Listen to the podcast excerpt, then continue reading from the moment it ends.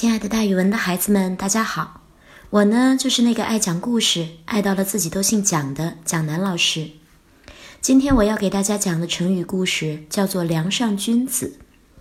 梁指房梁，躲在房梁上的君子，也就是窃贼的代称。现在有的时候也指脱离实际、脱离群众的人。东汉的时候，有一个人叫做陈实。每次别人遇到什么纷争的时候，都会请他出来主持公道，因为大家都知道他是一个忠厚诚恳的大好人，每个人都很喜欢他，听他的话。有一年，陈实的家乡闹饥荒，许多人都找不到工作，有的人就成了小偷，专门去偷别人家的东西。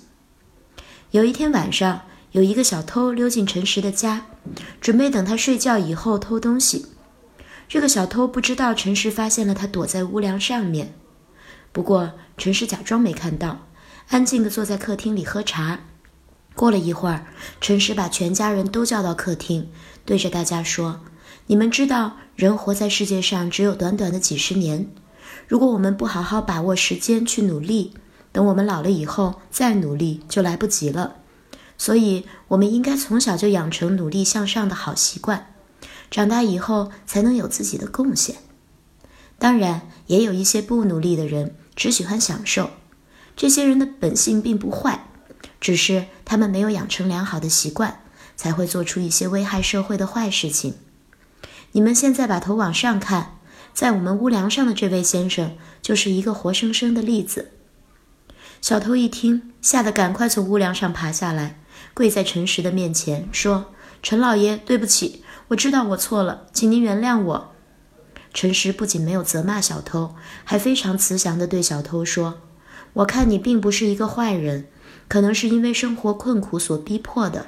我现在给你一些钱，你不要再去偷东西了，好好努力。做错事情只要能改过，你还会是一个非常有用的人。”小偷非常感动，哭着对陈实说：“谢谢陈老爷，我一定会好好努力的。”后来。这个小偷果然把自己的坏习惯改掉了，努力做事，成为了一个大家都称赞的好青年。后来呢，人们就把陈实说的话变成了“梁上君子”这个成语，用来称呼偷拿别人东西的小偷。好了，孩子们，今天的成语故事呀，就给大家讲到这儿，一定要努力，做一个有贡献、有用的人哦。咱们明天见。